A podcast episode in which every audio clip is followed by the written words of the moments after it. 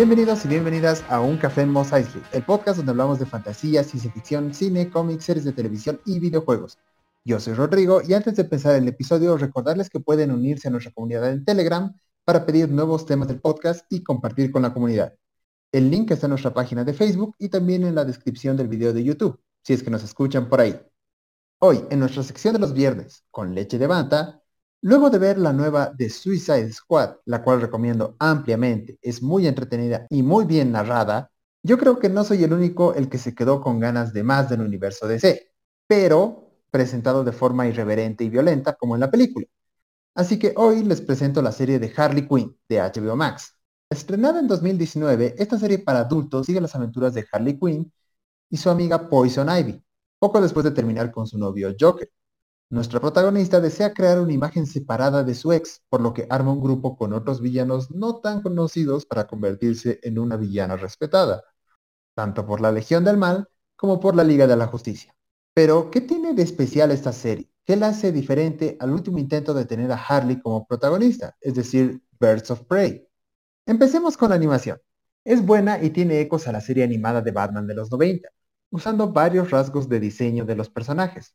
Ahora, en cuanto a tono, vista por fuera puede parecer una serie cualquiera en Adult Swim, además de tener un lenguaje obsceno y contenido gore, en algunos casos, sin necesidad. Sin embargo, donde brilla la serie es en la forma de narrar la historia de Harley. Se observa su sufrimiento, crecimiento, su recaída y su continuo viaje de cambio y superación, todo esto con su carisma característico, que, en conjunto al resto del cast principal, muestra una dinámica de grupo donde no solo se presenta villanos poco conocidos, sino que también cada uno de estos tiene sus momentos para brillar y un arco de personaje, ya que todos buscan pertenecer a algún sitio. Otra cosa a destacar es su tipo de humor. La serie usa chistes básicos, humor meta, referencias, parodias, chistes políticos, de todo un poco para poder hacer reír a todos, aunque sea en una ocasión. Además de contar con personajes que, si bien son muy diferentes a otras adaptaciones, funcionan para la serie, como es el caso de Jim Gordon, un manojo de nervios que busca refugio en el alcohol y su meta es lograr ser el mejor amigo de Batman. También está Bane, quien usa una voz similar a la de The Dark Knight Rises, y se presenta como un villano educado que busca el respeto de los demás. Claro que también hay personajes que fácilmente podrían ser el chiste, pero no lo son, como es el caso de Kiteman, el hombre cometa, quien tiene un arco de personaje junto a Ivy, llegando a ser querido por la audiencia. O también Doctor Psycho, quien de entrada parece una suerte de alivio cómico al estilo Quackmire, pero tiene un crecimiento a lo largo de los episodios, llegando a confiar en su equipo. Finalmente, queda hablar de los dos personajes que todo fan debe ver en una historia ambientada en Gotham, Batman y Joker, siendo el primero el más serio de la misma sin llegar a parodiarse o perdiendo su esencia. Humor funciona más en contraste a los otros personajes, mientras que el príncipe payaso del crimen es un poco más complejo.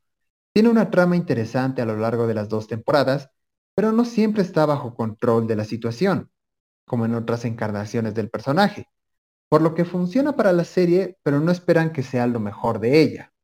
Por el momento hay dos temporadas de 13 capítulos cada una en HBO Max, siendo confirmada una tercera que debería estrenarse a finales del 2021. La serie es entretenida, graciosa, a veces surreal, a veces emotiva, pero siempre manteniendo como centro a los personajes, tomando especial foco en la relación entre Harley y Ivy, para los fans, tendrán tramas que usan a varios villanos y héroes de DC, tanto en episodios completos o en apariciones especiales, y todos manteniendo el sentido de humor de la serie, por lo que personajes como Aquaman o Bane realmente sacan una sonrisa con sus apariciones. Es por esto que recomiendo ver la serie el fin de semana. La pasarán de maravilla y tendrán algo irreverente de DC antes de la serie de Peacemaker que saldrá en enero del 2022. No se olviden seguir al podcast porque subimos tres episodios nuevos a la semana. Además de que tenemos una página en Facebook donde hay noticias, memes y también está el link para nuestra comunidad en Telegram, donde podrán conversar sobre los temas presentados, pedir nuevos, recomendar series, películas o videojuegos con toda la comunidad. Los esperamos.